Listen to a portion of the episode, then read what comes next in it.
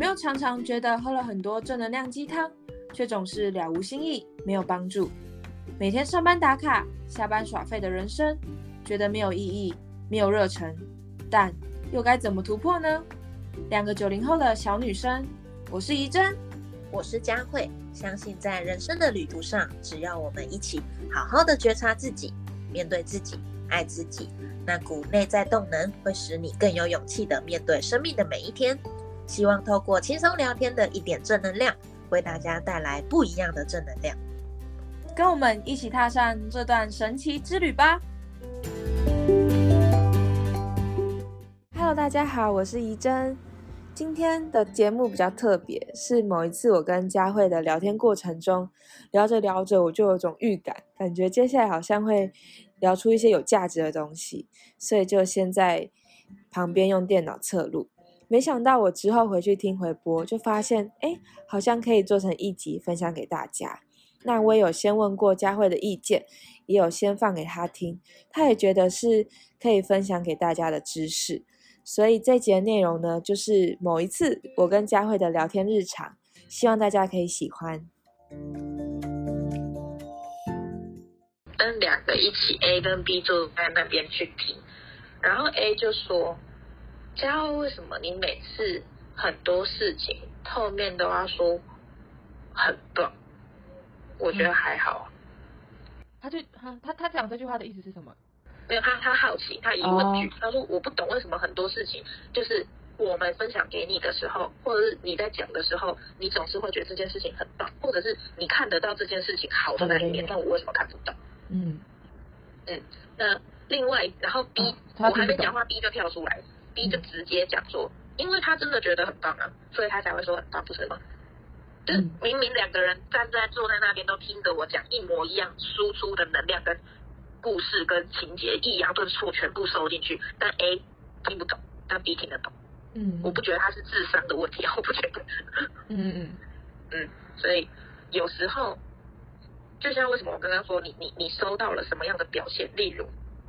Podcast，你多了，我们你刚刚说一个晚上多二十个人，对，你现在去学院群组，你去跑创业群组，你去跑，你去跟大家说你一天多二十几个，每个人一定会弹起来跟你恭喜开心，然后庆祝，然后那个眼泪都掉出来，然后大家都欢欣鼓舞的为你唱，帮你拍手，嗯，那你你转过去，然后可能跟你妹跟你爸，真 的真的。他听不懂，他真的听不懂。对，然后我爸，你我记得我那时候跟我爸讲，就是前几天吧，我爸就说，就突然回来，然后他就看我在那边，可能要在跟你们聊天还是怎么样，他就说，啊，你今天 podcast 怎么样？然后我就说，我跟你讲，我就开始很高兴，我跟你讲，这种才一个多礼拜就已经一百多人的，这样就开始讲了。然后我爸说，呃，真的会有人会听吗？然后我就我就我就。对，然后到底是我爸还跟我说什么，不要误人子弟啊，怎么可以这样子讲话？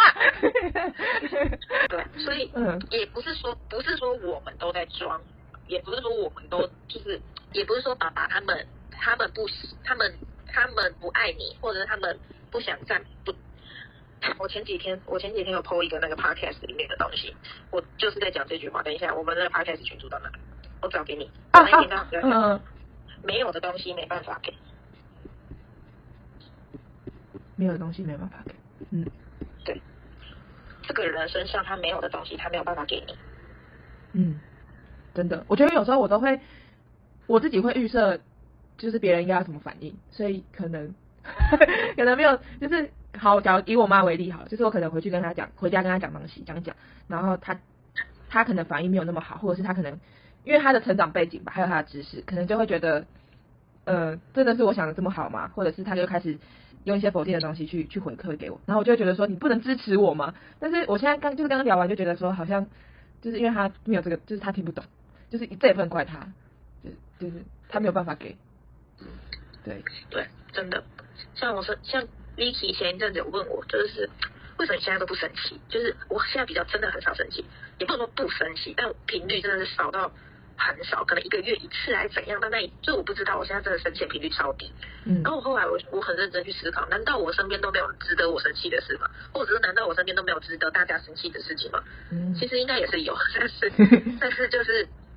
你现在去用这些程度当你慢慢的、慢慢的、慢慢的往往更灵性，或者是脑袋的逻辑，或怎么样，你要怎么形容，就是身心灵越来越合一，然后越来越看得懂很多面相的时候，嗯，你就会知道一个人他为什么会这样讲话，然后为什么他会有这样的逻辑，为什么他会想要去伤害人，或者是他为什么会口齿会有这样的这样讲出话语的东西。逻辑第一，第一，你可以去回推他身上过去很多的很多的状态，你你推你推理的出来，嗯。然后你在你的眼里，他就是一个受伤的灵魂，对嗯。受伤的灵魂，受伤的内在小孩。对。对，那不管他有没有受伤，